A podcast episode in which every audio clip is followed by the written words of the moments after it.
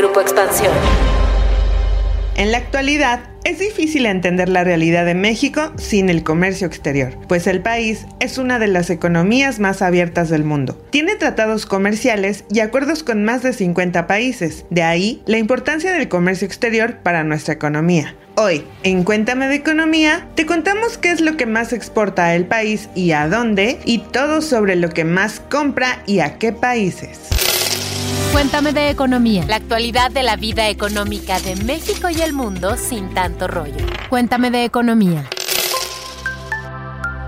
Hola, ¿puedo escuchas? Espero que se encuentren de maravilla y que ya estén listos para recibir a sus seres queridos que se adelantaron en el camino y que este 1 y 2 de noviembre nos visitarán para darse gusto con las ofrendas del Día de Muertos. Les recuerdo también que nos den 5, sí, 5 estrellas en la plataforma de audio o video en la que nos escuchen y dejen también sus comentarios de qué temas quieren que hablemos. Por ejemplo, hoy en Cuéntame de Economía les hablaremos del comercio y de México. Así que escuchen hasta el final este episodio en el que vamos a hablar de este tema tan importante para nuestra economía. Y para ello me acompaña mi compañera y amiga, reportera en la mesa de economía, Dainzu Patiño, la All Star de aquí de Expansión. Pues aquí ya todo listo para arrancar con este programa en el que vamos a estar hablando de México y la relación comercial que tiene con el mundo. Y en este sentido es importante destacar dos cosas. Una se las voy a explicar yo y la segunda se las va a explicar Pepe. La primera es que conozcamos cuántos tratados de libre comercio tiene México con otros países. En total tiene 14 tratados de libre comercio y también pues que no solamente sirven para intercambiar bienes y servicios, sino también para la cooperación y la facilitación de las inversiones. El más importante, seguramente ustedes lo conocen o por ahí han escuchado hablar de él, es el TEMEC, que es el tratado entre México, Estados Unidos y Canadá, pues seguramente han escuchado hablar del Telecan el Tratado de Libre Comercio de América del Norte, y que es el que pues antecede al TEMEC. Digamos que la versión nueva del Telecan, ese que entró en la década de los 90 cuando nosotros éramos unos niños, pues fue el que entró en el 94 y pues ahora es el TEMEC, no tiene mm, dos años, que no más de dos años que entró en vigor. No, Dainzu, efectivamente el TEMEC entró en vigor en julio de 2020. Justo en el año de la pandemia. Pues como justo dice Pepe, en julio de 2020 tenemos al TEMEC que establece todas las condiciones para el intercambio comercial y de servicios entre Estados Unidos, Canadá y México. Y pero también pues tenemos otros tratados de libre comercio. Uno importante es el de la Unión, eh, el que tiene con la Unión Europea, que está en proceso de renovación. Ahí hay algunos detalles por arreglar. Y pues también está la Alianza Transpacífico, que ahí es más que nada para reforzar el tema del comercio y la inversión con los países de Colombia, Perú y Chile y próximo ahí estaban adheriéndose Panamá también. Y también está el TPP, este en el que se salió Estados Unidos ya hace algunos años, de hecho antes de que entrara en vigor. Y pues tenemos otros, otro tratado de libre comercio con Centroamérica, además de tratado de libre comercio con Chile, Israel, Uruguay, Japón, Perú y Panamá. Así que pues cada vez se están reforzando más estos lazos internacionales que tiene México. Pues recientemente se anunció el inicio de negociaciones con Reino Unido porque pues si lo recordarán pues ya el Reino Unido se salió de la Unión Europea porque Brexit y entonces pues la intención es lograr que siga comercializando el Reino Unido con México, pero pues ya con sus condiciones de cada país de manera bilateral. Y bueno, también en la lista de deseos, en la lista de pendientes, justo con nuestra nueva secretaria de Economía Raquel Buenrostro, pues está lograr un tratado de libre comercio con Corea del Sur. A ver qué tal, esperemos que lo logren esta administración porque ya tiene un rato que se está tratando de lograr. ¿Cuál es la condición? La segunda condición más importante, Pepe, a considerar. Bien, Dain, el segundo punto, y hay que señalarlo, es una dependencia. Y es que a pesar de la gran cantidad de tratados de libre comercio y acuerdos que ya mencionaste, pues el 82% de las exportaciones de nuestro país van a Estados Unidos. Arañamos casi el 85% si añadimos a Canadá, ¿no? Es decir, ya en el mercado de Norteamérica se lleva casi el 85% de lo que México le vende al mundo. El 15% restante, pues se divide entre el resto de los países.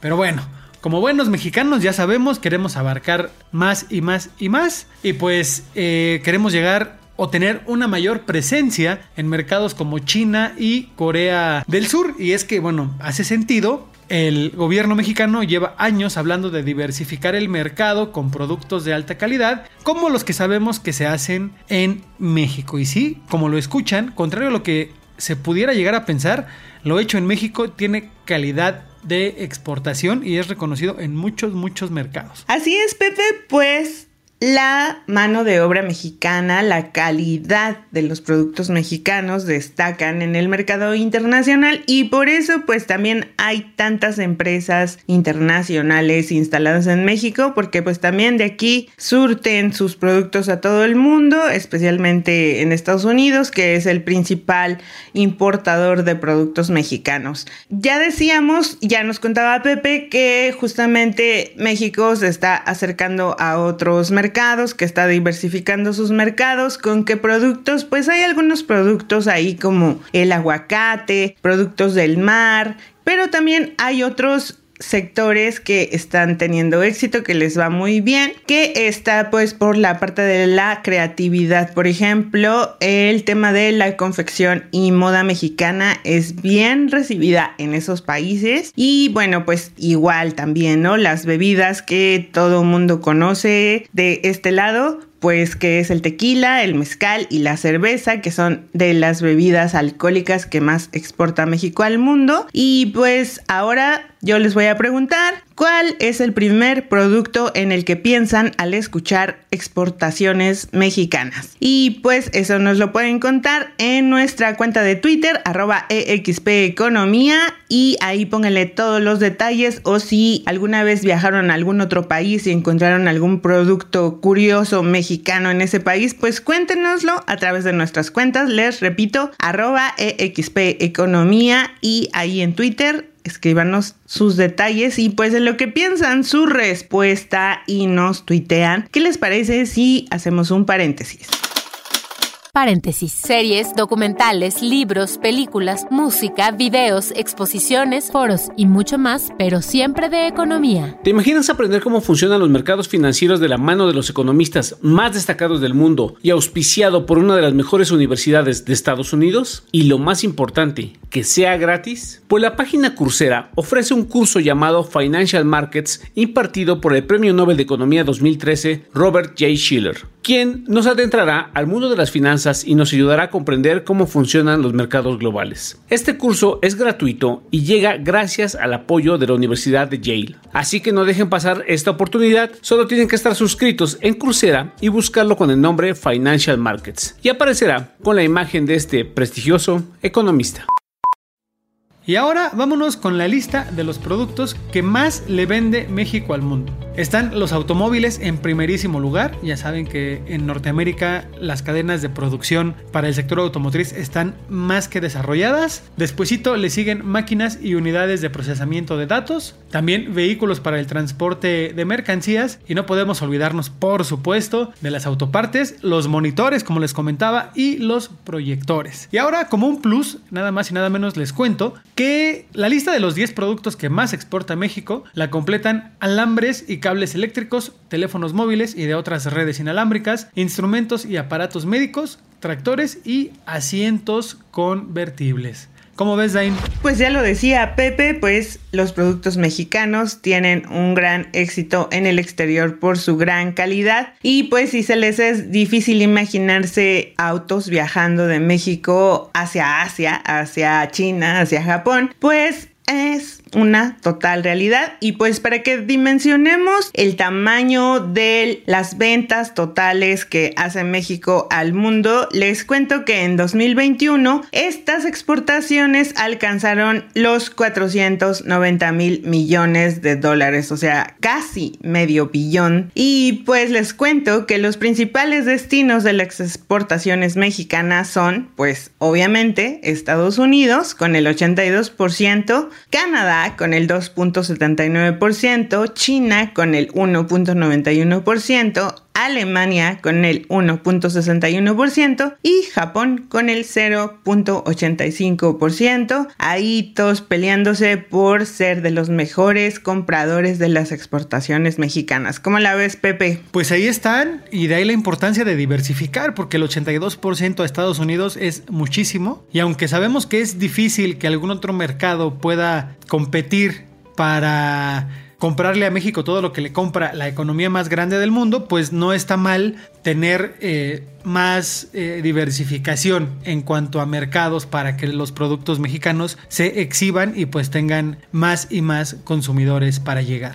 Y ahora bien, pues no todo es vender, Sí, es importante, pero para poder elaborar muchos de los productos que México exporta, pues tiene que comprar insumos o artículos intermedios de otros países. Todo hace sentido, México es una potencia exportadora, pero también para poder exportar, repito, pues necesita artículos intermedios o materias primas para poder elaborar los productos que como ya hemos mencionado en este episodio son de muy buena calidad. ¿O no, Dain? Pues sí, Pepe, además de calidad, pues diseño, durabilidad, pues todo, todo tienen las exportaciones mexicanas. Y sí, pues para que suba el contenido, pues tendríamos que estar fabricando más accesorios en nuestro propio territorio en lugar de estarlos importando para que suba la calidad, suba el contenido nacional de nuestras exportaciones, porque miren, les voy a dar cuenta de que las importaciones el año pasado sobrepasaron los, el, un valor de 502 mil millones de dólares. O sea que estamos importando más de lo que exportamos. De ahí la importancia de fabricar más insumos mexicanos. Pero bueno, les, les cuento de los países de donde provinieron estas compras. Pues sí, como tenemos un gran intercambio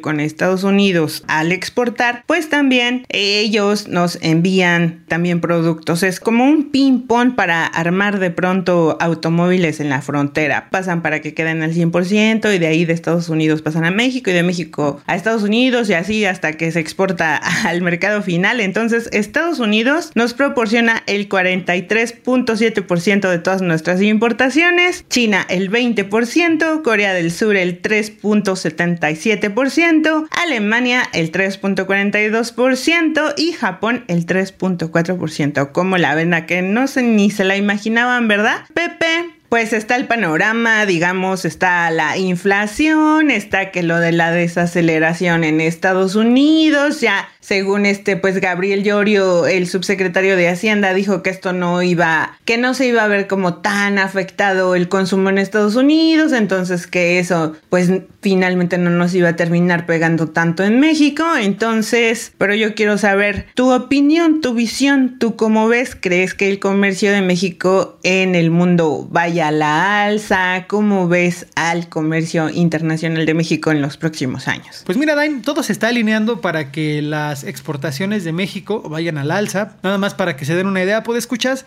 hace no más de dos meses el gobierno de Estados Unidos dio luz verde para que el aguacate de Jalisco también se pueda comercializar en Estados Unidos. Antes de esto solamente el aguacate michoacano podía entrar a territorio estadounidense. Ahora ya son dos entidades y con ello se espera que haya una mayor venta de este producto. También, si se materializan los tratados de libre comercio con Reino Unido y con Corea del Sur, seguramente estaremos viendo un aumento en las ventas que tiene México y en el intercambio comercial en general con estos dos países.